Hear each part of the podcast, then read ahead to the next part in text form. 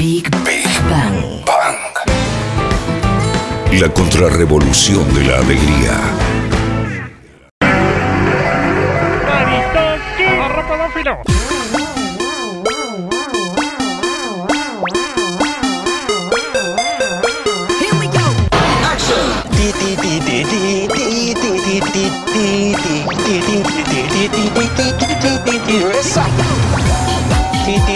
Uy, a ver, me perdí la puta.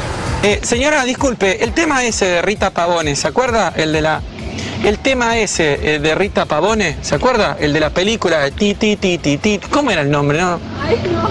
Ay, bueno, muchas muchas gracias igual. Ti Ti Ti Ti Ti Ti Ti.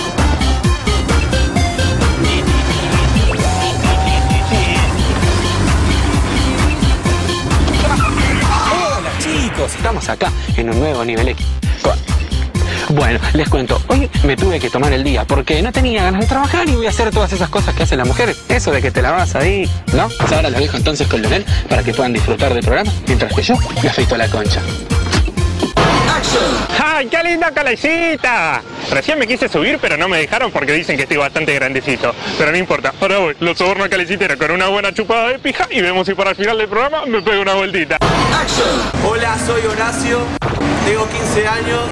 Vengo a mostrar el juego ese de que bailás, pero una conchuda me atropelló, así que ahora voy a jugar como pueda.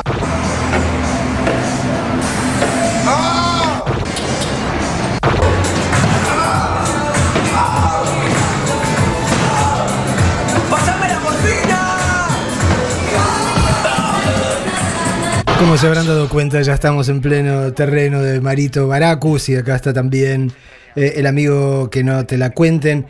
No, no sé cómo llamarte, este, Keno, digo, ¿cómo te dicen? No, no, yo mi nombre es Samuel, pero el, el, el nombre, por poner eso en el canal, había que ponerle algo y le mandamos eso. Eh, y también está acá el amigo Z Orlando, este que, que, que vino a saludar porque es amigo de, de estos señores y aparte es cómplice en alguno de los crímenes este, relativamente recientes que han Pasó- cometido. pasaba por acá Vilus y, y entré. el célebre Vilusi Subí. ¿Cómo ando? Muchísimas gracias por, por por venirse hoy hasta aquí, hasta, hasta Big Bang. A vos por invitar. Eh, recién estaba digo, tratando de acordarme cuándo había empezado YouTube, este, en qué momento de nuestras vidas formalmente había iniciado esto. Eh, ¿Ustedes se acuerdan? Este, ¿qué, qué era de sus vidas antes de YouTube? ¿Cuáles eran sus planes? ¿En qué estaban? si es que había planes. Éramos felices. 2006 más o menos. 2009, 2010 de forma oficial. Mm. YouTube Argentina. Ahí empiezan a, a monetizar, digamos, y a, y a venir acá con sus, con sus planes. Y en el 2006 eh, más o menos empieza la plataforma y antes eh, nosotros subíamos a Rapicher, Mm. Meubload, lo que eran los foros. Era más under todo y bueno, no, nos movíamos como podíamos. digamos. Eh, pero ¿cómo, ¿cómo se dieron cuenta de que esto era una herramienta, digamos, que, era algo este, perfectamente democrático, al menos en ese sentido, ¿no? Esta en la Claro. posibilidad de, de- de- de meterse y hacer lo que a uno se le cantara. Y bueno, cuando empecé en el 2002 aproximadamente, ya había algunas plataformas eh, eh, distintas. Bueno, por ejemplo, lo primero que apareció fue Google Video, me acuerdo, en esa época, bueno, después Google compró YouTube. Pero bueno, estaba Rapicher, había otras formas, había otros artistas, estaba Alejo y Valentina, que, Claro. que hacían animaciones en Flash, en una página web que tenía 60.000 vistas, que para la época era un montón. Que después, digo, muchos lo terminamos de conocer porque apareció en MTV, ¿no? Claro, exactamente. Pero bueno, ya había algunos que se las arreglaban de alguna forma para, para subir contenido y bueno, lo que terminaron de hacer estas plataformas es eh, unificar y ordenar un poco todo lo que estaba dando vuelta y darle la, la oportunidad a más gente. Eh, ¿Esto qué, era? ¿Cómo lo considerabas en su momento? ¿Este, ¿Un hobby o lo que decías en ratos libres? ¿De repente pintaba este, como algo que podía consumir la vida? ¿Como, como, como qué? ¿Como qué arrancó? Y sí, como un... Bueno, de hecho yo los primeros videos que hice no los subí a ningún lado, los hice jodiendo y de repente venían amigos a casa y se los mostraba y se cagaban de risa y bueno, ahí fue la iniciativa de subirlos a RapidShare en ese momento, que era un link que vos subías un foro y si lo veían 20 personas te ibas a estar muy contento. y bueno, hasta que después eh, se entró a, a viralizar, pero sí, era, era divertirse y bueno, así empezamos divirtiéndonos. Y aparte tenía esa cosa, de- vos dijiste que todo era más under, digo, tenía también esa, esa libertad que daba en principio de que podías agarrar cualquier tipo de material, Mm. obviamente careciendo de derecho alguno, este podías agarrar Mm. por eso la película más taquillera de la historia o la música Sí. este, más popular del momento, qué sé yo. Y joder, este, y, y pervertirla o no, jugar Claro. con eso todo el tiempo, ¿no? Sí, sí, era mucho más, había por ahí menos trabas para con el tema del copyright y bueno, no, no estaban los quilombos que están pasando ahora por ahí con la plataforma y por ahí era mucho más fácil.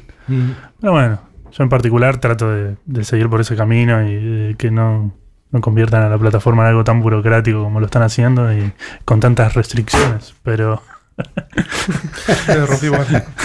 Estamos rompiendo el mobiliario, espero que Navarro no esté escuchando. pero Eh, sí, sí, sí. ¿Qué, qué recordás? ¿Qué, qué es de lo, de lo primero que recordás que hiciste este, que, que causó efecto? ¿no? Digo que verdaderamente te hizo, hizo reír o que tuvo repercusión.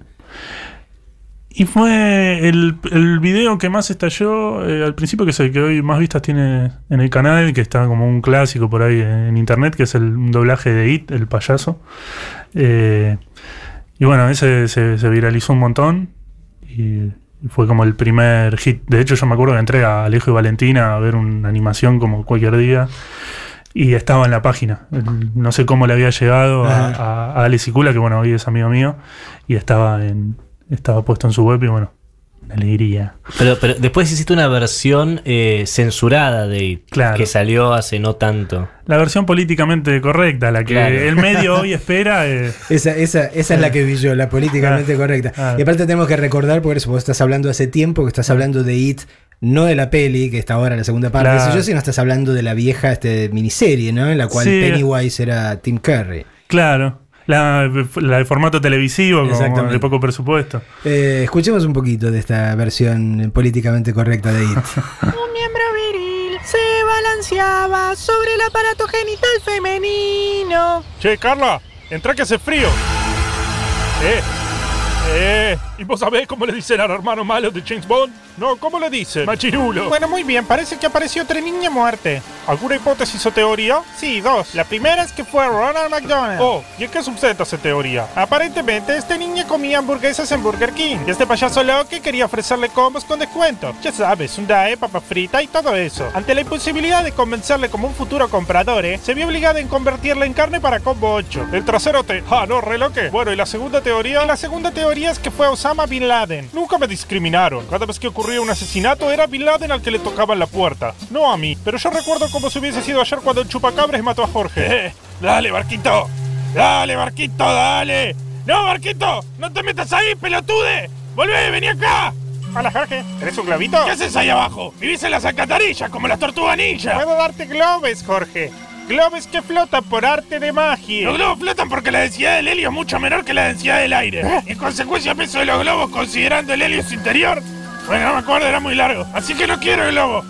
Regaláselo a un chico. Ah, re que no le mató. Pero le di una buena lección de No solidaridad. me importa lo que digan. Yo tampoco te discrimino. Gracias, dame un Te abrazo. quiero, persona de color no binaria. Querida Beverly, dos puntos. Vas a perder la ciudadanía italiana. Ay, qué macana. ¿Qué es esto, Beverly? ¿Esto lo escribió el consulado? No. Ven acá, Beverly. No. Bueno, está bien, no es no. Ve, Beverly. Eres una mujer libre e independiente. ¡Viva nos queremos! ¿Qué pasa, Beverly? ¿Por qué lloras?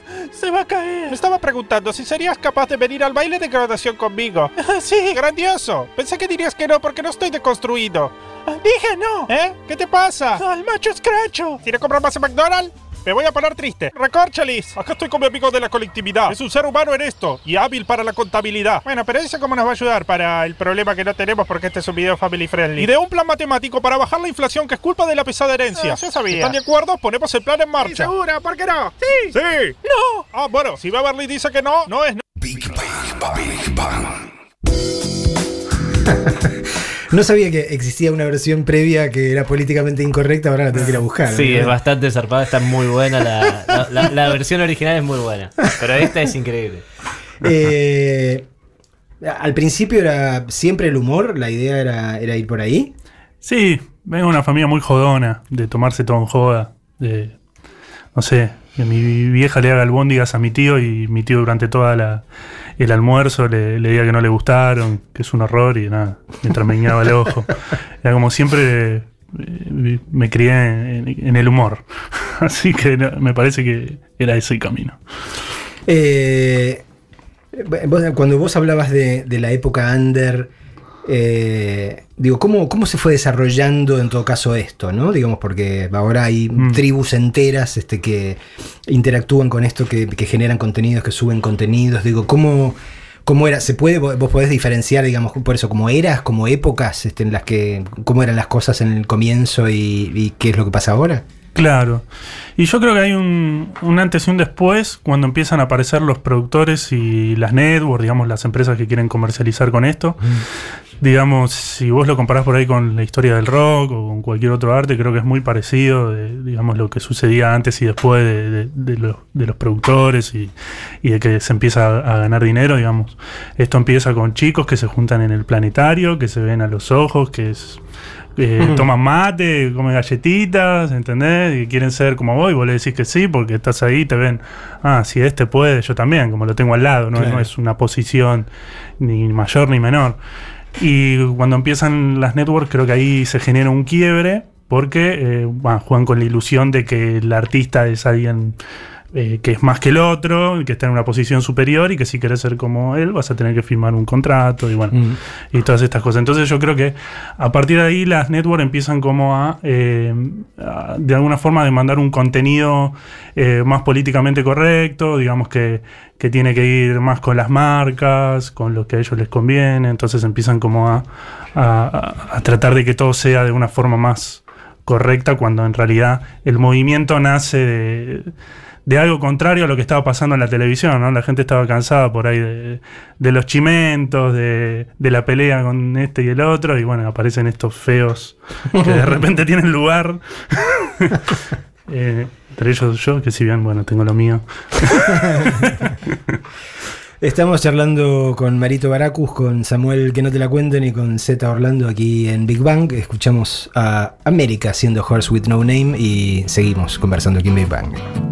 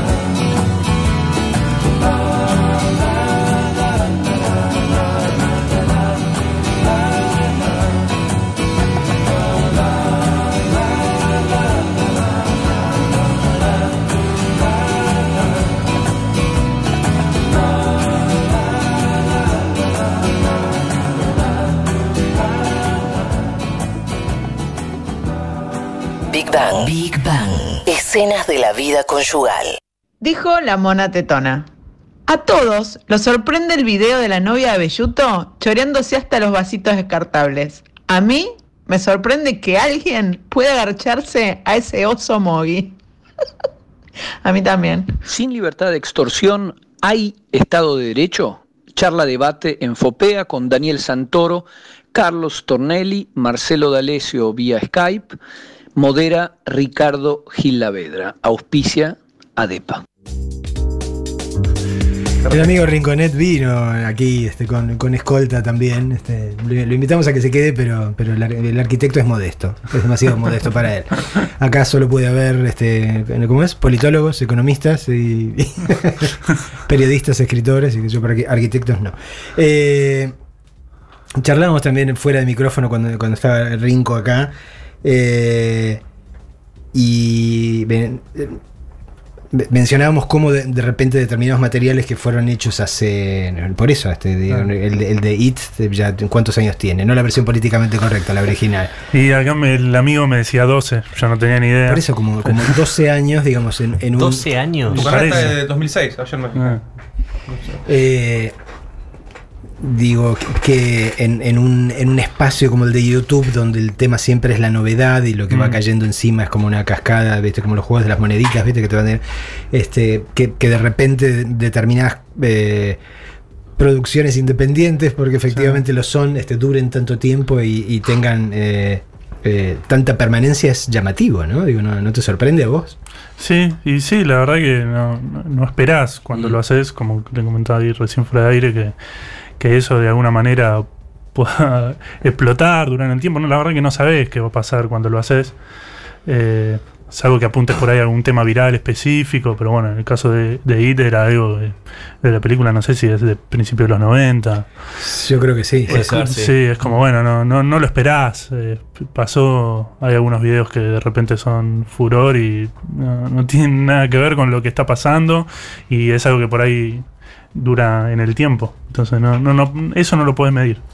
Acá Nela, este, que es youtubera, este, me decía que, que parte de la, de la culpa de la difusión del AR eh, tiene, tiene que ver con vos también. A- arre Sí. loco. Arre Es loco. el de. Eh, Sí, lo, lo reviví en su momento. Y después ahí fue, un poquito después que aparecieron el movimiento Flogger, me acuerdo, que también lo, lo Lo utilizó adoptó. bastante. Sí. Apareció Cumbia ahí hizo de las suyas. Y bueno, ahí volvió a aparecer eh, el arre loco, que bueno, era una frase que ya estaba hecha, pero me la apropié. ¿Y sabes cuál también que es la, la música de la de Fox? ¿Viste? Pam, para, la de Coso. Y siempre cuando vos vas a ver la película de una película de esa productora, se me viene a la cabeza y pero la re loco en realidad. No, pero es en serio. Es que en la presentación de, de muchos videos, de los combos, eh, creo que son, le, le pone él esa presentación de Fox y la termina con él a re loco. Por eso. Eh, no, no, a mí me pasa exactamente lo mismo. Lo ves tantas veces que cada vez que, que cuando ves una película original de Fox, te esperas el remate de Marito y no viene. Contabas también fuera de micrófono algunas anécdotas, digo, porque muchas de las cosas que haces no necesariamente estás en cámara, ¿no? Entonces, Mm. este, de repente te llega feedback de alguna de esas cosas eh, de- Sí. que la gente no sabe que tienen que ver con vos. Sí, claro, p- ponele me pasó en, en la productora que, que estaba laburando antes de, de empezar a, a robar con YouTube, que, que estaba laburando en postproducción y tenía ahí un, un par de compañeros que se estaban comentando un video y yo nunca les había hablado de, de los doblajes ni nada, nada, no se había dado y se estaban comentando un video. Cuando les digo que era yo el que los hacía, no me creían los pibes. es como que tiene eso, no, no poner la cara. Y, y en, en esos comienzos donde, donde existía esa comunidad que tomaba mate, como, como Sí. decías vos, eh, digamos que si tuvieses que clasificar qué clases de materiales se, se hacían o se subían, digamos, Mm. bueno, este, la, la línea del humor y del joder este, con la, la parodia sobre lo que ya existe, imagino que debía ser lo central.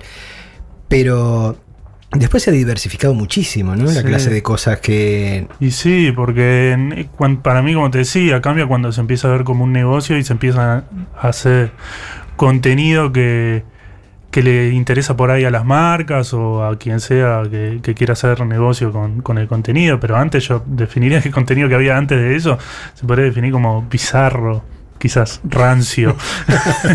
Era como, no sé, la, la cámara mal puesta, el audio no importa. Así, eh, nosotros yo empecé, estaban las webcam que filmaban a 15 cuadros, 640 x 480, era, era todo muy... importaba más el contenido que la técnica, de alguna forma. Y de todas formas yo creo que ahora como ponerle se perdió credibilidad un poco en, en todo este estas network y, todos estos personajes que, vinieron a hacer negocios, yo creo que, que se está recuperando un poco eso. Hay muchos chicos que se están bancando solos y que, nada, por ejemplo, hay una chica que está empezando, que no sé tiene 17, 18 años, y tiene un video que se llama eh, Llorando con música de casados con hijos de fondo. O sea, ¿entendés? Como que rompe con cualquier cosa que vos podés esperar y el video tiene un millón de vistas. Y es ella llorando Ori con de música. mierda. Ori de mierda, sí. Muy bien. Ahí está. Y bueno, es como que vienen a romper un poco con- ese esquema que por ahí en el momento en el que, como vos me decías, que es por ahí que, que se definió más de una forma Mm. más eh, comercial, no, no existían. Pero una, cosa que yo digo que es una, una tangente, si querés, pero que, pero que habla de las, de las, las potencialidades del medio. Eh, yo vengo de otra generación muy claramente, en la, en la cual muchos nos formamos básicamente consumiendo determinado tipo de periodismo cultural. Sí. Que existía, que tenía que ver con las revistas de papel, Sí. eh, que generaban tipos a los que empezabas a seguir, porque te parecía que eran piolas este, los análisis que hacían, las cosas que te presentabas, y decías, bueno, si este dice que es bueno, debe estar bueno, y te ibas por ahí. Y después, obviamente, con la crisis de- de- del periodismo gráfico, esto prácticamente dejó de existir, ¿no? Y yo decía, digo, puta, qué, qué cagada, ¿no? Digo, porque así como a, mí todos estos tipos y tipas me abrieron la cabeza diciéndome, mira, porque está esto, este, que no sabías que estaba, este, y no te lo pierdas, y qué sé yo, yo decía, eh, las generaciones nuevas se lo van a perder. Hasta que un día, este, con, con mi hijo, este, Bruno, este, en más de una conversación, eh, hablando de algún tema que tenía que ver con películas, con series, qué sé yo, me empieza a batir cosas así. Y puta, ¿dónde sabe esto todo este? Y descubrí, digamos, este subgénero o este formato también de que está lleno de, de- youtubers que lo que hacen es te dan la última información sobre la música X, la banda tal, las series, la- y entonces que, que- que, di- digamos, el equivalente que yo tenía este, de, de estos periodistas culturales está en YouTube. Sí, sí. Y ha cambiado todo y seguirá cambiando. Ahora, por ejemplo, está mucho también, eh, está puesto el foco por ahí en Instagram, bastante con Instagram TV. Y sí, va mutando todo y bueno, hay que buscarlo. Ahora hay mucho material, como decís vos. es- Yeah. Tenés que buscarlo porque está hay infinidad de cosas por todos lados. Eh, también pensaba, eh, creo que yo no, no me ponía en ese lugar, ¿no? Pero digo, puta, si, si yo tuviese la, la edad de, de mi hijo como la, la herramienta que hubiese sido para mí, ¿no? Digo, porque ver- verdaderamente la, la posibilidad de democratizar, digo, yo también crecí en una época donde eh, la idea de filmar cualquier cosa, aunque más no sea hacer un cortometraje, implicaba una, una tecnología este, costosa, este, difícil, este, incómoda, poco plástica, eh, y de repente la tecnología del video, de las cámaras de, de video de, de- de lo digital sumado a una plataforma como esta, eh, digo, yo creo que si no se ve ya, digo, muy pocos años, vamos a ver a esta infinidad de, desde comediantes a directores, a guionistas, qué sé yo, que han hecho sus eh, primeras armas ahí, o, o- o prácticamente su carrera ahí, ¿no? Sí, sí. Y sí, es interesante. Yo me acuerdo que, nada, de chico estaba con el cassette, con el grabador, que lo llevaba a la escuela, trataba de, digamos, de hacer un poco lo que hacía ahora, pero, pero con el cassette, con las herramientas que tenía, y cuando fueron apareciendo las cámaras, ya cuando apareció la primera que podías grabar eh, con un disco rígido, que por más que era 640 480, era como un avance, poder pasarla eh, al instante casi a, a la computadora, no tener que andar. Eh, Yo tuve las, las de mini DB que tenías que, que pasarlo en tiempo, en el mismo momento que veías, pasabas el material a la computadora y bueno, nada, estaba buenísimo que, que cada uno pueda tener la posibilidad, porque, pues sí, está bueno, hay, hay artistas de todo tipo, por ejemplo, no sé, Cristian de Lugano, te puede gustar o no es lo que haga, pero el chabón puede subir cosas a internet y de otra forma no, tendría la posibilidad. El chabón. Estamos charlando con Marito Baracus, con Samuel que no te la cuenten y con el amigo Z Orlando aquí en Big Bang. Neil Young, After the Gold Rush. Well, I dreamed I saw the knights in armor coming, saying something about a queen. There were peasants singing and drummers drumming, and the archers split the tree. There was a fanfare blowing to the sun that was floating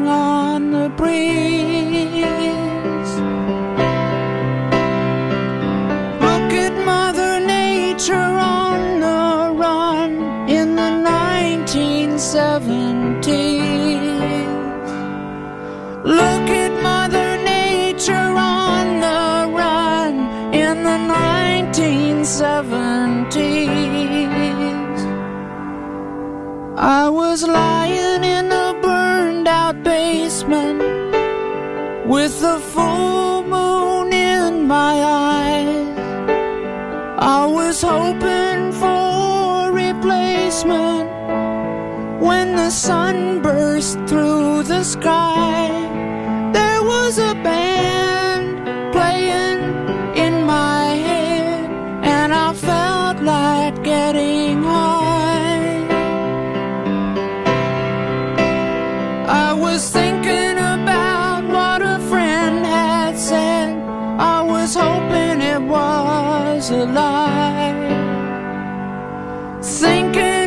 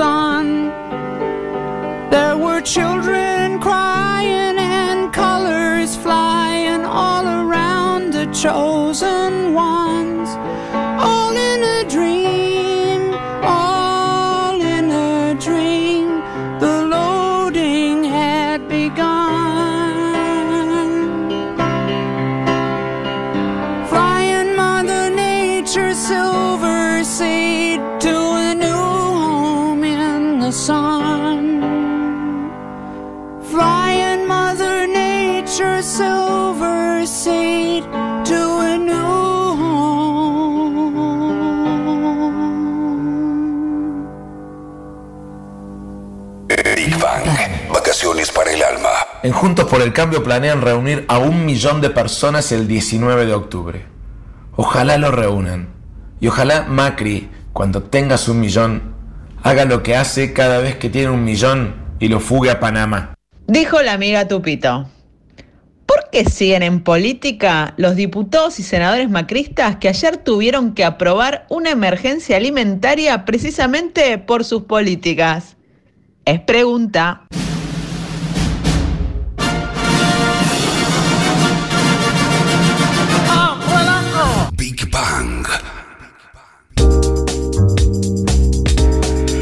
Recién fuera del micrófono, mientras sonaba Neil Young, Samuel, no- nos contabas que, que Justin Bieber es un producto también de... Sí, eh, creo que es así como mundialmente conocido. eh, el primer gran producto de YouTube creo que es Justin Bieber, me parece. Creo que la madre de él ya lo filmaba cuando él tenía 15 años, todo puber, y los videos de él tocando la guitarra y cantando. Y se volvió el primer gran fenómeno y cuando lo ven ahí, creo que lo agarra un manager que también, no sé, es de otros grandes artistas allá de Estados Unidos. Bueno, es canadiense, pero... Y se vuelve el gran, primer gran, creo, ¿no? Que es el primer gran fenómeno nacido de, de los medios digitales. Por suerte hubo segundos y terceros y cuartos grandes fenómenos. ¿No? De- Sí, sí, sí, es un fenómeno. Si es bueno o malo, viste, eso ya es otra cosa. Acá la amiga Milenka, arroba Milena RPM, dice: Yo sigo una youtuber de Santa Fe, vengan de a uno este, y sube un video de cómo tejer una bufanda paso a paso. Tejiendo bien fácil con Lucila. Ese es un fenómeno, ¿no? Sí. El de, de los este, tutoriales. Tutoriales. Y es este. tremendo. Eh. ¿Puedo, puedo, puedo hacer un sincericidio? Haga. Yo aprendí a atar mi corbata, que tengo que usar los programas los domingos. Aprendí a atar mi corbata eh, a través de YouTube. Navarro, YouTube. las cosas que Navarro, haces me, hacer Navarro a- me obliga. a Zeta Orlando. Navarro me obliga a usar corbata los domingos en el programa. Y lo aprendí a través de un tutorial de YouTube. Son muy útiles. No, no, no, eso, eso no. no- Yo no aprendí a hacer budín en- también con, con Paulina Cocina. Eh, ¿Cómo.? Digo, ¿cómo es? Yo, yo sé que no debe haber nada que, que merezca ser llamado rutina como tal, digo, pero el proceso, digo, ¿cómo, cómo lo encaran eh, para generar algo nuevo? Yo tengo un, un baño que se transformó en cabina, de repente, en una casa. Y ahí grabo. Y bueno, es. En mi caso, eh, grabo viendo en- ahí en el monitor lo, lo que sucede, que fluya. Y después, bueno, como en el caso del último video, que es el Rey Perón, que por ahí tiene algunas cosas políticas, tengo que recurrir acá a mi amigo el politólogo o, o a Ezequiel. Pero, pero no, en- generalmente en mis videos no hay mucho más desarrollo que lo que pasa en el momento. Eh, digo, bueno, ya que, ya que lo trajiste a colación, digo, el Rey Perón es una joda sobre las imágenes de- del Rey León, la original, digamos, Sí. la, la de dibujos animados. Eh, hay, digamos, to- toda una, una reescritura de, este- de los parlamentos, en- de las cuales también colaboran Pesky, por ejemplo. Sí. y Pesky está, hace- Scar, ¿no? Digamos Sí. que es este, el, el Macri versión León. Eh, y ahí está, bueno, Ezequiel Orlando también, está Luana Pascual también, ¿no? Está Luna Pascual, sí. Y me la recomendó acá el amigo. El que conoces una imitadora de Vidal y me pasó a Luana y Y una más. era- era la- Es igual, aparte. Sí. Es igual pasa- de todo. Pasa, ¿no? pasa por todo. sí. No, y recopada, le pusieron la verdad mucha onda. Eh, y- y digo, acá este es un ejemplo este muy claro de un contenido que si bien tiene, digamos, lo lo obvio es la comicidad, es decir, Mm. obviamente que está tomado para el lado del humor, hay una lectura política clarísima, ¿no? Este, Hay una bajada de línea, digámoslo, digo, en el buen, en el buen sentido, digamos. Este, no, hay, no hay- no hay forma de, de- de que el material sea leído equivocamente, ¿no? Claro. Eh, y eso como... ¿Cómo, cómo lo dejaste fluir, ya que vos hablabas de, de- de dejar fluir las cosas? No, bueno, es que hay algunos videos por ahí que tienen un poco más de, de trabajo y, y también se- son un poquito más pensados. que, bueno, la mayoría de los videos yo creo que son espontáneos, pero bueno, acá en este caso pasó que fuimos con, con Samu, con, que no te la cuenten, a ver eh, El Rey León, a ver la nueva. eh, y, y fuimos con nuestro grupo de amigos y bueno, nada, nos, nos dimos cuenta que, que era re política por ahí, a, a diferencia de, de como la veíamos de chico, ¿no? Que la dejamos pasar y ya. Y bueno, como pudimos observar un poco más ahí la, la ideología animada que había en la película, ¿no? Donde, bueno, nosotros lo planteamos de otra forma, pero bueno, para, para mí, eh, Scar es el populista, según Disney, en la película te hace acordar enseguida que, que es el malo.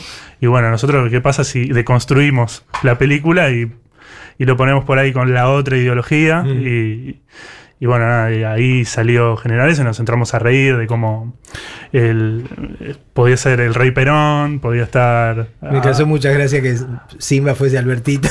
Claro, que sea amigo del Papa, nos íbamos riendo con, con las posibilidades que nos daba la película, que ya de por sí es, es re política, y cómo podíamos hacer para, para contar un poco la historia que, que por ahí somos más afines que, que la que nos cuenta Disney. Ta- También en algún momento este de comicidad pura. Hay una versión de Hakuna Matata. Este, No bastante particular. No No es apta para todo público. ¿no? ese momento border, ese. Claro, ese.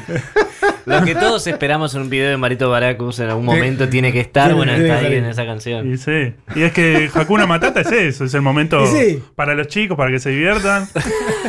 y nosotros hicimos eso. carajo. ahí. Eh, Samuel, antes de venir para acá, estaba viendo el video que, que- armaste, que subiste sobre el bombardeo a la, Plaza de Mayo, ¿no? Y de repente eh, me, me sorprendió también. Escuchemos un- un- un fragmento, dale.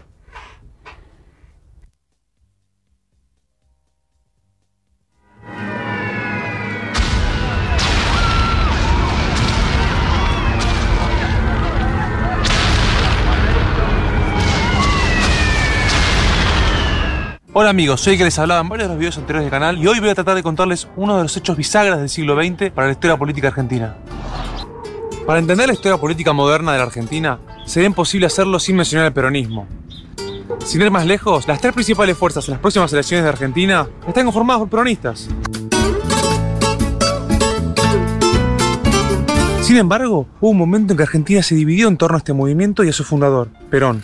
Esta división tuvo su momento más triste y violento durante el bombardeo de la Plaza de Mayo el 16 de junio de 1955. Bueno amigos, si quieren, me acompañan, vamos para el centro, vamos para la Plaza de Mayo, vamos a ver qué quedó todavía de ahí. Y si quieren, bueno... ¡Hey, Marito! ¿Qué andas haciendo? ¿Qué haces, Samu? Bien, acá juntando las heces. Qué bien, sos un buen ciudadano. ¿Vos qué andas haciendo? Y ahora iba a contarle acá a los seguidores lo que fue un bombardeo de la Plaza de Mayo. ¿Vos sabías que había pasado eso? No. Vos vení, vení que te sigo contando. Eh, qué, qué suerte que lo desasnaste a, a Marito. Eh, no, no, pero me, me- me llamó mucho la atención porque eh, desde la visión de alguien que por supuesto no está familiarizado este, con, con la subcultura, por llamarlo de alguna manera, que, que sintieses la libertad de, este, de usar el medio eh, para hacer algo que es claramente documental, ¿no? Este, y claramente político. Sí, me- lo que me pasa es que hay sola, solamente casi dos cosas que no tengo que googlear mucho. Que Mm. fútbol y historia política, ponele. Y Justin ¿Viste? Bieber, confésalo. Y Justin Bieber también. Sí, sí, sí, pero, pero lo digamos acá al aire pues me mata. Y, y siempre, bueno, con Marito cuando arrancamos un momento hace como seis años hacer cosas de ficción. Después eso fuimos dejándolo. Pero siempre me tenía el gusto de, de poder retomar la idea. Me gustaba siempre esa libertad de poder subir lo que vos quieras. Y, mm, y bueno, el año pasado estuve subiendo videos más con otro contenido. Eh, hay algunos uno de los Simpsons, son como más familiares. Y este año decidí empezar a hacerlo un poco en serio. ¿Viste? Eh, sentía la necesidad, todo esto está pensado, lo estrené el lunes, pero este video lo hicimos antes de las elecciones. O sea, yo tenía una visión de otro país que se venía, digamos, no el, el que se vino después del 11 de agosto. Y yo sentía la necesidad de que había un montón de cosas que no estaban en discusión.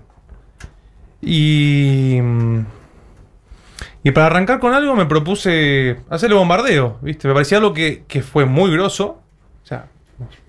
Y no se discutía mucho. O sea, no se hablaba mucho. Se empezó a hablar sobre todo después de, del 2000, 2005, 2008. Y, y bueno, ahí le sugerí para ir a hacerlo, ¿viste? Y por eso.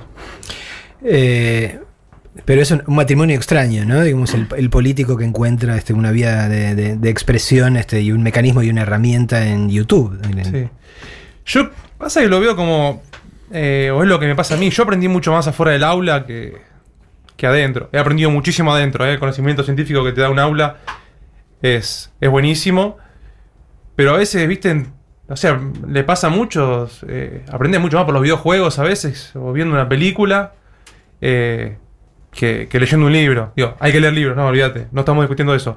Pero a veces eso, te- eso te despierta un interés. ¿viste? Me pasó una vez que hablaba con un chico que era guía, turística, guía turístico e historiador, eh, y le pregunté esos momentos, estaba en, estaba en Colombia, y, me- y le dije, ¿qué opinas de la serie de Narcos? Un pibe muy progre, digamos, ¿no?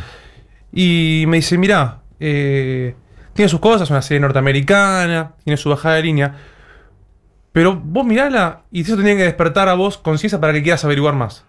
Digamos, yo eso lo escribí abajo del video. Este video no es un resumen, sino es una simple aproximación y acá y te dejaba las fuentes que yo había usado para que si vos te sentías interesado, siguiera, siguiera investigando, ¿viste? Es para despertar un poquito la- el interés de una persona y que siga, que siga investigando. Hay 10.000, hay uno de una hora de Felipe, hay como dos, tres de Felipe Piña, de- así que que lo vean, los recomendé, son buenos. Así que... Pero, pero bueno, pero es una maravilla, ¿no? Digo que este tipo de materiales, que en general uno tiende a ver este, o a notar otro tipo de materiales. Bueno. Doy, un ejemplo. Este, una de nuestras oyentes, Clona Punk, dice algo, lo que acuerdo porque tiene que ver con los videos que ve mi hijo, sobre todo el más pequeño, ahora el que tiene cinco. Deciles, dice, que hagan algo con unos youtubers que gritan todo el tiempo. Esos españoles que cuando duermo mi niño los ve y me dan siete infartos por hora. Con el que, con el que hagan algo, quiero decir, que los maten en alguna reunión. Dice. Pero eh, es cierto, digo, una, una cosa son los materiales que, hacen ustedes y otra cosa es lo que ve mi niño pequeño, que son estos españoles que están gritando a, tope este, todo el puto tiempo que no sé qué hacen. Y no sé ni cómo llega a ellos, ¿no? Digo, pero. eh, pero, pero digo, bueno, ahí, ahí hay otro, otro uso este, completamente distinto de, de la herramienta. ¿no? Sí, eh, luego lo puedes usar para lo que quieras. Eh, creo que tanto a, Juan como a mí nos pasa y hacemos lo que nos gusta. O sea, él ya se dedica profesionalmente. Digamos, eh, yo estoy más, más ahora arrancando en algún sentido, pero hacemos lo que nos gusta. A mí si después si te te dan los números, no te dan las vistas, no me importa. Yo, yo fui muy feliz haber hecho eso. Incluso yo hay un montón de cosas que, que, que descubrí leyendo sobre, sobre Bombardero de Plaza. Yo lo vi en la Facu, bien, tranquilo. Pero las cosas que investigué, la frase que está al principio, que no o sea, como estamos en la radio, que, mm, que se escuchan los gritos y las bombas. Hay una frase en el video que es, dice, hay una persona, eh, un miembro de la Marina, que dijo, qué lindo imaginar la Casa Rosada como Pearl Harbor. Eh, bueno, el título de Coso va ahí, Claro. digamos. Y yo cuando yo eh, fui al archivo general de la Nación para sacar, los- para sacar las imágenes de- del bombardeo y me recibe una, una profesora de historia eh, y le voy contando, qué sé yo, y me dice, yo no conocía esta frase, me dice. Y soy profesor de historia, y seguramente, viste, una persona que se interesa claramente por historia, me dice, yo no lo sabía. Y es verdad, la frase está chequeada, eh, fui al libro y hay miembros de la Marina muy, muy altos de ese momento que, que ratifican todo, que ratifican ese libro. Sí, yo no, no- no- nunca había escuchado la frase esa, admito también. No, no. Estamos charlando con Samu, que no te la cuenten, con Marito Baracus y con Z Orlando. eh, y ahora seguimos en Big Bang.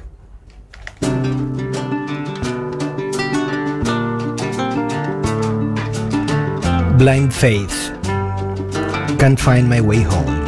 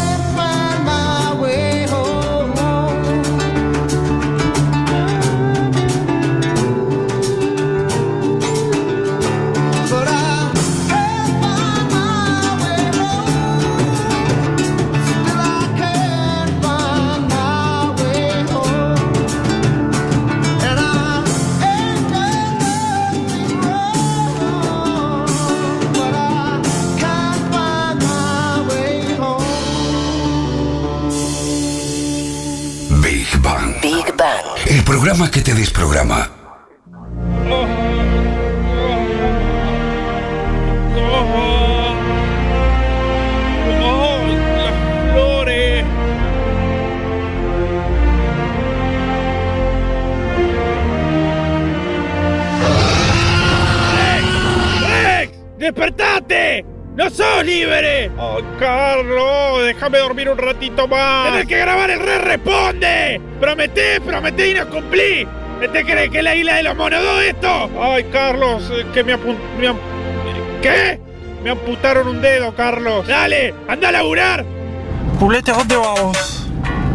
A donde nos lleve el viento. ¡Ay, qué lindo! Ay, tocamos ira.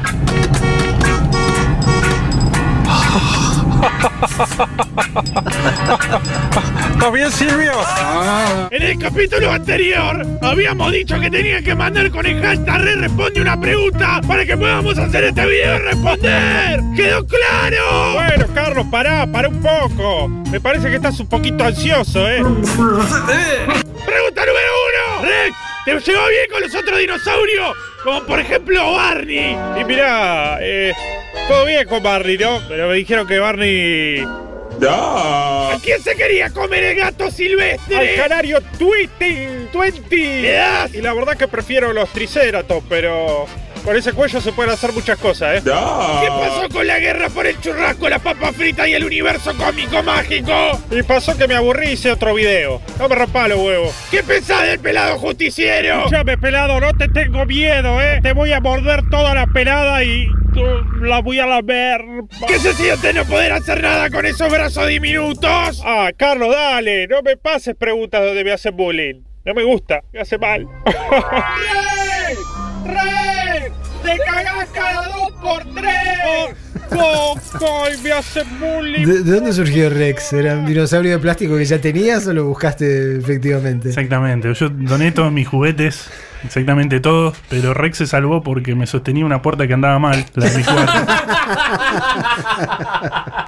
y bueno, se salvó ahí, tiene la colita raspada ahí, porque me trababa la puerta.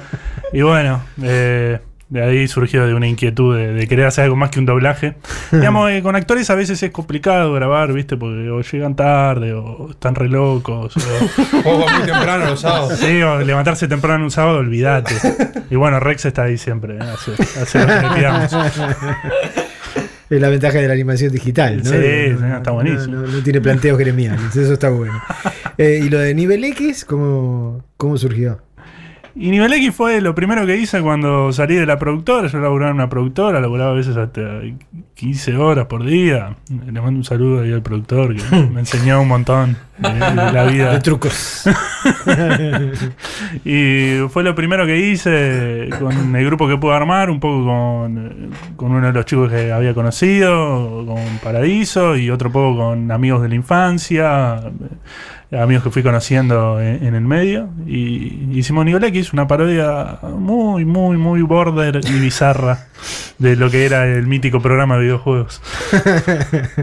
Eh, cuando hablamos del Rey Perón, me, me olvidé de, de- de que aclarásemos cuál es la participación de Z Orlando ahí.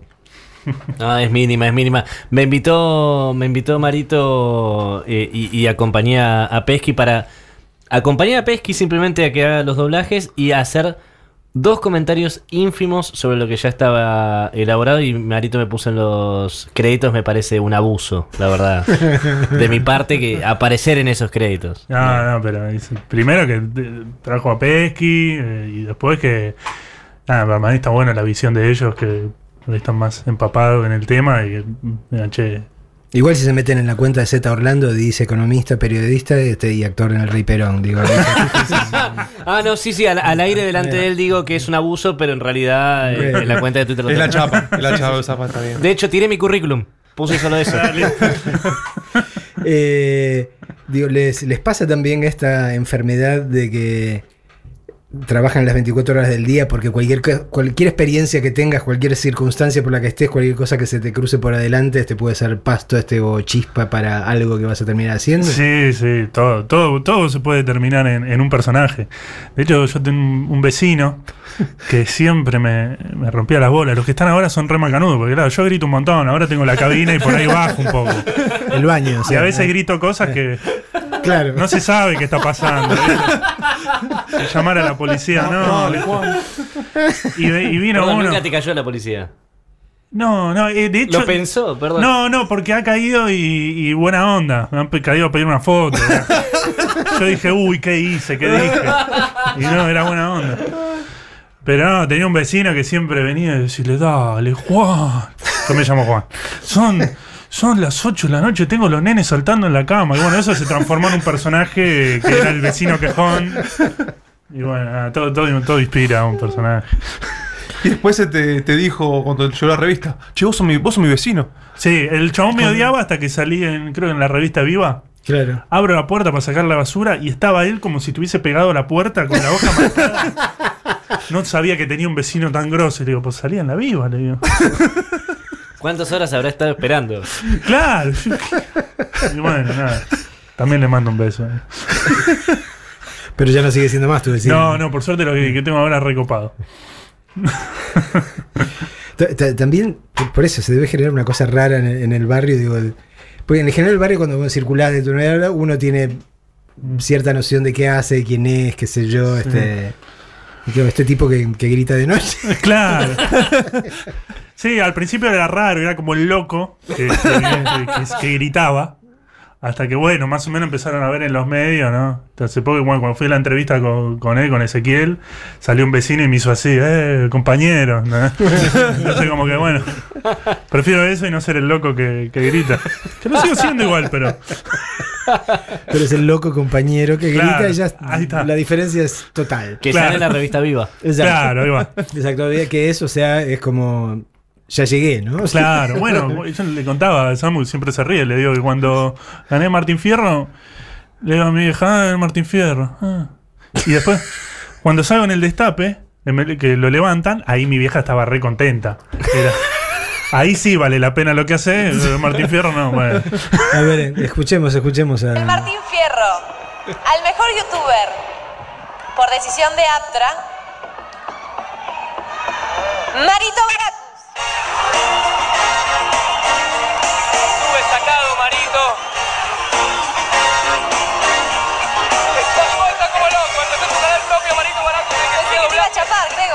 Actualmente sube videos, doblajes y combo doblajes de lo que llama combo loco. Lo sigo en Instagram, me hace reír, está totalmente loco de la cabeza. Tiene su tribuna propia. Bueno, no me la esperaba, vamos, los pibes, vamos. Hermoso. Mirá qué lindo que es. Te re gusta. Bueno, para Mariano, su amiga Julián, que no vino, bueno, a todos. Hermoso, estoy muy contento. No puedo decir nada más.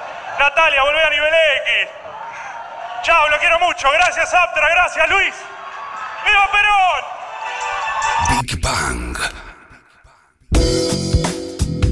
En este país no hay nada más glamoroso que eso. Ya, ya está, ya llegaste. A partir de ahí estuvo para abajo, Marito, porque ya. Sí. Aptra, que es el equivalente de la Academia de Artes y Ciencias de Hollywood, de Martín Fierro, que es nuestro equivalente del Oscar. A partir de ahí, este, todo para abajo. Estamos charlando con Marito Baracus, con Samu que no te la cuenten y con Z Orlando aquí en Big Bang.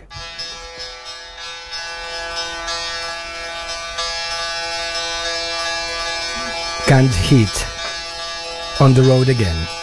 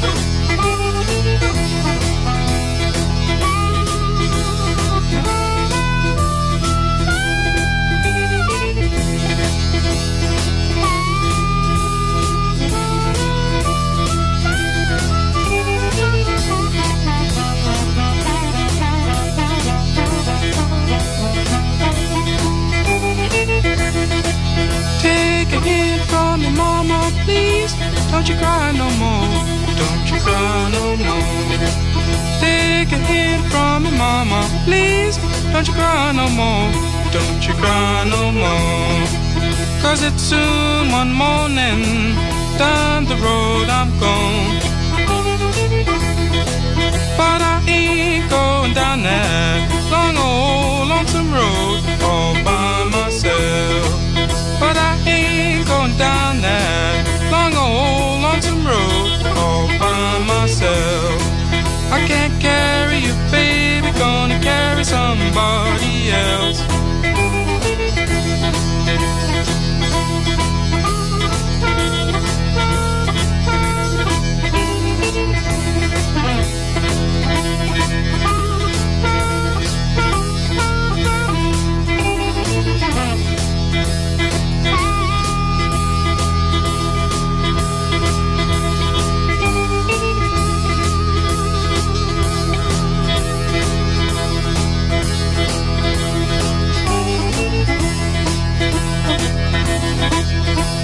Big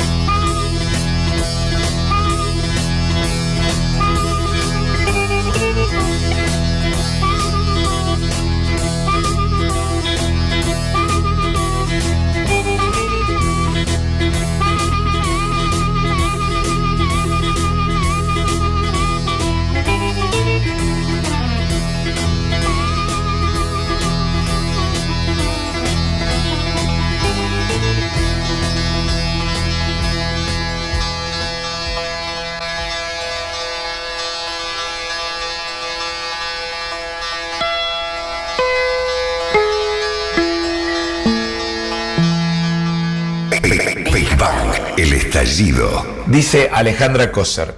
¿Se acuerdan en el G20 que corrieron a todos los indigentes del centro e hicieron un show de gauchos aputazados y videos de Argentina sin gente en el Teatro Colón y Macri lloró y hubo algunos que vieron en esa imagen patética un indicio de triunfo electoral? Antes de que aparezca una foto, quiero confesar que así como Trudeau se pintó de negro y se disfrazó de Aladino, a mí me disfrazaron de camello. Fue en primer grado y hoy me doy cuenta del error cometido. Pido sinceras disculpas a quienes se hayan podido sentir ofendidos por ese gesto. Graba tu mensaje al 1525 80 93 60.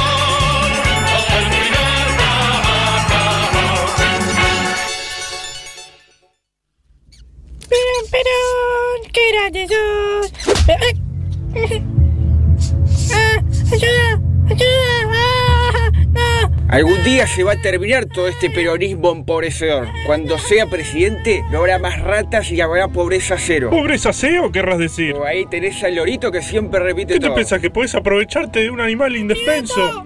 Meritocracia, lorito, meritocracia. Mirá que yo conozco tu negocio con la dictadura, ¿eh? No te hagas el loco que se te viene la noche. Ya le estuve contando todo al pueblo. Uh, algún día se van a terminar estos 70 años de fiesta. Pará, pará, me voy de 5N, te juro, no molesto más. ¡No!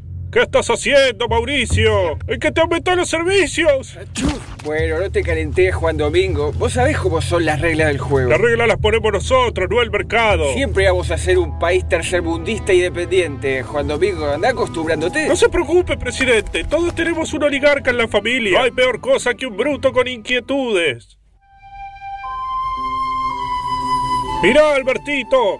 Todo lo que la luz toca es nuestro reino. Algún día se terminará mi mandato y tú tendrás que reemplazarme. ¡Wow! Todo lo que la luz toque. Lo que está allá, que está oscuro. Ahí viven los desclasados, no debes ir nunca ahí. ¿Descansados? ¿Qué son esos? Mira, Albertito, el país está dividido en dos categorías. Una, la de los hombres que trabajan, y la otra, la que vive de los hombres que trabajan. Ante esta situación, nosotros nos hemos colocado abiertamente del lado de los que trabajan. Es por eso que con políticas de intervención y regulación económica beneficiamos a los sectores más vulnerables. ¡Tío Mauri! ¡Tío Mauri! ¿Qué querés, pero chito? Pero me mostró la República. Oh, Algún día voy a ser presidente y todo esto será mío. qué bárbaro. Seguro que no te habló de los desclasados, ¿no? Sí, me dijo que nunca vaya para allá. ¿Qué es lo que hay ahí? Uh, es un lugar sin ningún tipo de regulación. ¿En serio? do- Donde la gente vive siempre libre. ¡Wow! Yo quiero ir a ese lugar. Uh, no podés. Sos, sos muy chiquito para conocer un lugar tan maravilloso como ese. ¿A dónde me llevas, Alberto? Vamos a ver a los descansados. ¿Qué? Es una estrategia política. ¿Cómo perdés el tiempo dialogando con oligarcas? Oh, pero qué lindo que se ven ustedes dos. Algún día van a formar una lista. Van a armar un frente de todos. ¡Ah! Nosotros dos una lista. Si pensamos re diferente. Yo jamás armaría lista con alguien Big Bang. Ese era el arranque del Rey Perón, se habrán dado cuenta, este con la versión selvática de la marcha cantada por Don Hugo. Eh, a, a veces cuando tengo la fortuna de viajar este, por cosas que tienen que ver con mis libros y todo, este, y hay otro público que le pregunta a uno, eh, yo siempre termino en, en- en esta necesidad de decir que eh, la Argentina puede tener muchos defectos este, y uno puede atravesar muchas necesidades, pero eh, hay algo que nunca te va a pasar en la Argentina, es que nunca te vas a quedar sin materia sobre la cual escribir. ¿no? Eh, estaba viendo un, un tuit de- del amigo Jonathan Eguier que subió hace cuatro minutos. Dice, esto es lo mejor del día. Dice, dos días de diferencia. Te pone las dos tapas de Clarín. Hace dos días, título principal. A pesar de la fuerte suba del petróleo, el precio de la nafta seguirá congelado. Tapa de hoy. Después de anunciar que seguiría el congelamiento, aumentan las naftas 4%. Es, eh, eh, es hermoso cómo se justifican cada vez que el gobierno eh, toma alguna decisión, la justifican. El, el gobierno al día siguiente toma la decisión eh, exactamente opuesta, la justifican. ¿Por qué no? ¿No? ¿Qué, qué miran ustedes en YouTube? ¿Qué, qué buscan? ¿A qué están atentos? Bueno, yo justamente me complemento con acá con Samu, que es el que me tiene por ahí más al tanto de, de las tendencias. En algún momento he estado por ahí más atento, pero ahora busco hacer lo que tengo que hacer en la computadora e, e irme, así que no, no sé muy bien qué está pasando, la verdad. El señor Samu es el capo. Ah, yo en mi caso eh, prácticamente miro la- lo que hay de televisión, lo miro en YouTube. Viste, hay una hay un canal muy conocido que les debe aparecer a todos, eh, que te sube todo, dice, lo dejó pedaleando en el aire, o la de este que te pone ese título y lo veo. Popular. Sí, sí, sí, no, no, no, no sé si se podía decir la, la marca.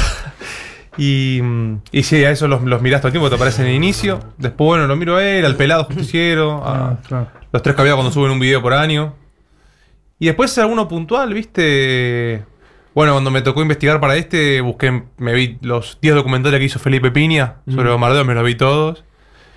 Y mm, miro por cosas puntuales, pero después la tele la miro toda en YouTube. Eh, Marito, y, y vos, fuera, fuera de YouTube, ¿hay algo, aunque más no sea en materia de humor o yo que sé, que, que busques o que sigas o de lo que seas fan? Sí, de Paulina Cocina. Yo en mi- en mis tiempos libres me gusta cocinar.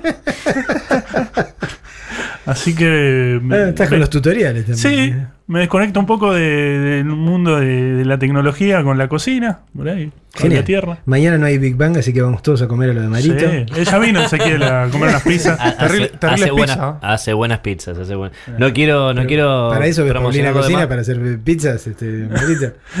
Bueno, eh, no, es tan, no es tan sencillo como uno piensa a veces. Bueno, la, la próxima les hago un budín. ¿eh? Ya me vi 20 tutoriales de budín, así que queda bastante bien.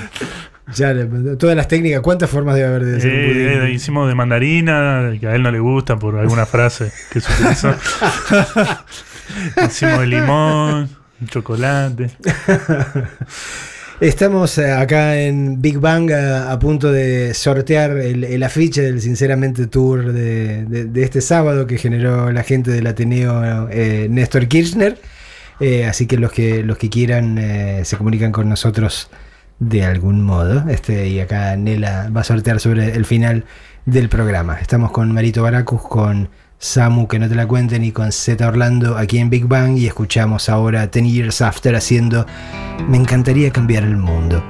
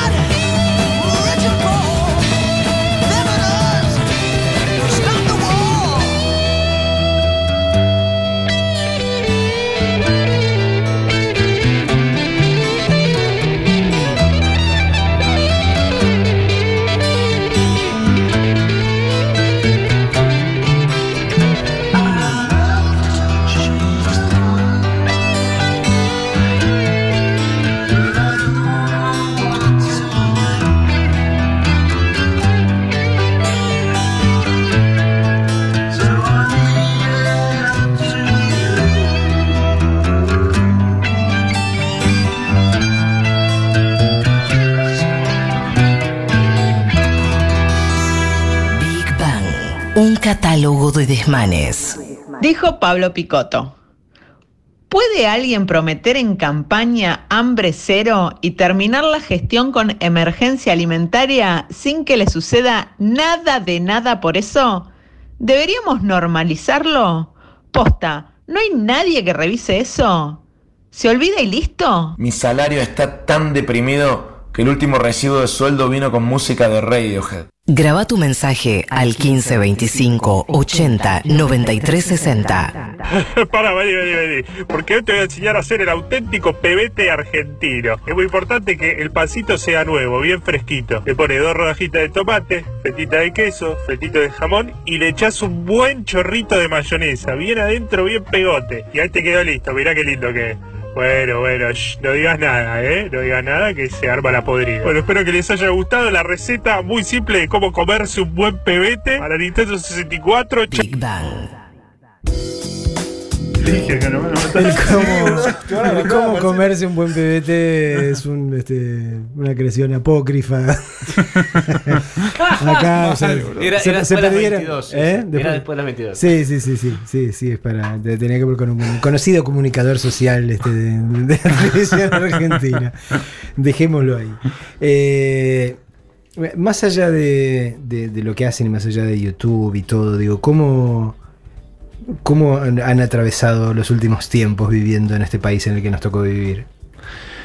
Y eh, yo la verdad no, no, me puedo quejar en, cuestiones eh, por ahí eh, económicas, porque nada, fue un buen año en ese sentido para mí, en lo personal, pero triste en, cómo le va por ahí a, a la gente que tengo alrededor, que está sin trabajo y la está pasando muy mal y bueno, para mí eso es muy importante porque no es solo como le va a uno por circunstancias. eh, pero la- en ese sentido, la verdad, a mí va, me pone muy mal y por ahí a veces lo expreso también, se ven mis videos, que por ahí no, no tengo una postura, sino es, es una sátira de, de todo lo que sucede, pero de alguna forma expreso lo triste que me pone ver amigos en, en situaciones por ahí muy, muy feas, o nada, ir a comer a algún lugar y ver que hay mucha gente revolviendo la basura y bueno, no está bueno eso y nada, de alguna forma eh, lo expreso porque, obvio, me parece que a todos nos sensibiliza un poco ese tema. Así que bueno, que se vaya. Por si no quedó claro. Samuel. Sí, me, me pasa un poquito como Juan, digo, a nivel personal tanto no, no la pasé mal, pero, pero sí, vi, vi mucho el externo y lo que más me, me dolió que igual creo que lo que se vio en el último tiempo, más allá de cosas, es que eh, la sociedad argentina todavía tiene, tiene cosas piolas, pero lo, lo más doloroso, el, el económico, lo va a hablar ese en todo caso, pero lo que me dolió un poco fue batallas culturales que pensamos que estaban ganadas y se pusieron, entraron en debate en estos años y eso, eso fue lo que más me dolió, que es como yo leo. Quizá acá el- con los índices de acá, pero batallas, no sé, de- debatir si estaba bien la educación pública. Debatir si estaba bien invertir en el CONICET. O sea, se empezó a debatir eso, ¿viste? Son cosas que todos pensábamos que están tatuadas. Debatir los derechos humanos, debatir la justicia este, elemental. Mm. Bueno, no dijiste vos. ¿Z? No, es, eh, fue, fue- fueron años muy difíciles y, y sinceramente desde la economía eh, mucho atraso también porque so- son ciclos que se repiten. El neoliberalismo eh, golpeó en todo el mundo eh, por igual, digo, en los países de la región cercanos, en Estados Unidos eh, pasó lo mismo, pero eh, el- eh, eh, históricamente siempre vuelve el neoliberalismo eh, y reciclado eh, esta, esta versión también de que el Fondo Monetario Internacional ahora es distinto, esa que trataron de, de imponernos desde el, el gobierno nacional.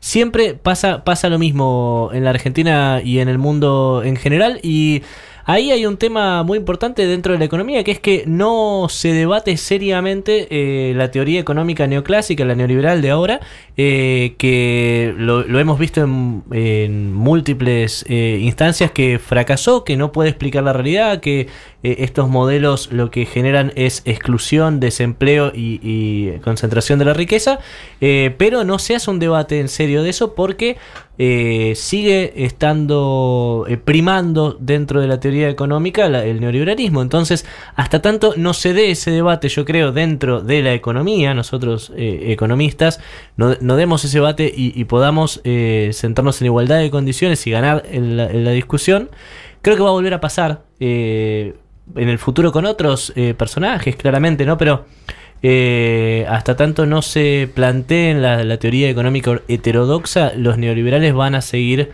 eh, viniendo por lo mismo y van a aparecer otros economistas premios Nobel como Paul Krugman que digan que Macri llegó a esta situación porque no se animó a hacer los recortes presupuestarios que tenía que hacer. A ir más a fondo todavía. Claro, de hecho lo ha dicho hace un mes Paul Krugman. En el caso de Argentina dijo que Macri llegó a esta situación de crisis. Paul Krugman, premio Nobel de Economía. eh, Macri llegó a esta situación de crisis porque no se animó a morder la bala, dijo literal, eh, y hacer los recortes presupuestarios que tenía que haber hecho. Qué pena, ¿no? Claro, ¿quién más ganó un premio Nobel? Sí. Gorbachov ganó un premio Nobel. Varios. Y bueno, por eso. Son todos, eh, digamos, Obama, se- se- se- ganó el se- Premio Nobel de la Paz. Obama. Exacto, se autoelogian a sí mismos para justamente tratar de eh, darse ese reconocimiento que no lo pueden tener por la sociedad, ¿no? Pero Con, con el Tano Gentili, que es el ingeniero psíquico de esta radio y de, y del- de este programa este en particular, venimos jodiendo cada vez con mayor seriedad este, con respecto de hacer una muestra este, de- después de diciembre eh, que, que recoja las expresiones del humor, sobre todo popular, ¿no? Este, aquel que ha circulado en las redes, este, in- incluyendo YouTube y todo, eh, sobre, sobre la base del reconocimiento de que nos ayudó a sobrevivir, ¿no? Digo, sin, sin el humor, sin la, sin la capacidad de reírnos aún de aquello este que nos hacía sufrir poderosamente, eh, no, no hubiésemos llegado hasta acá, ¿no? Y sí, para mí es fundamental. Dicen que Sí. lo que mejor que dejó, lo mejor que dejó este gobierno fueron los memes. Sí. Sí, a mí me creo que viví de Macri un tiempo. Este, a veces. Son los reyes del humor involuntario. A veces no, sé si trabaja para mí o qué, porque me, me- tiene- hace las cosas muy fácil. Atlético Cumán, no sé. Cuando, cuando escuchaste el No se inunda más, no, No. no, no pensaste que no ibas a poder superar nunca en algo así. Digo, ya está, me cagó, me tengo que dedicar a algo serio. Digo, por- Es que ha- haga lo que haga con eso era como. Estaba regalado. O sea, podías poner el video original y ya estaba. Sí, a- últimamente me dicen, che, metele doblaje porque no. Yo, yo- yo llevo tres años y pico ya diciéndole a la gente de la revista de Barcelona que tienen que meterle un juicio al gobierno por competencia desleal. Porque no, digamos, no, no puedes hacer humor, digamos, que supere las cosas que ellos hacen así con, con straight face, completamente así serios. este. Eh, estamos charlando, llegando al final ya de Big Bang con Marito Baracus, con Samuel eh, y con Z Orlando y nos despedimos musicalmente con este tema de, de Easy Beats que expresa nuestra sensación a esta altura porque se llama Tengo el viernes en la cabeza. Morning feels so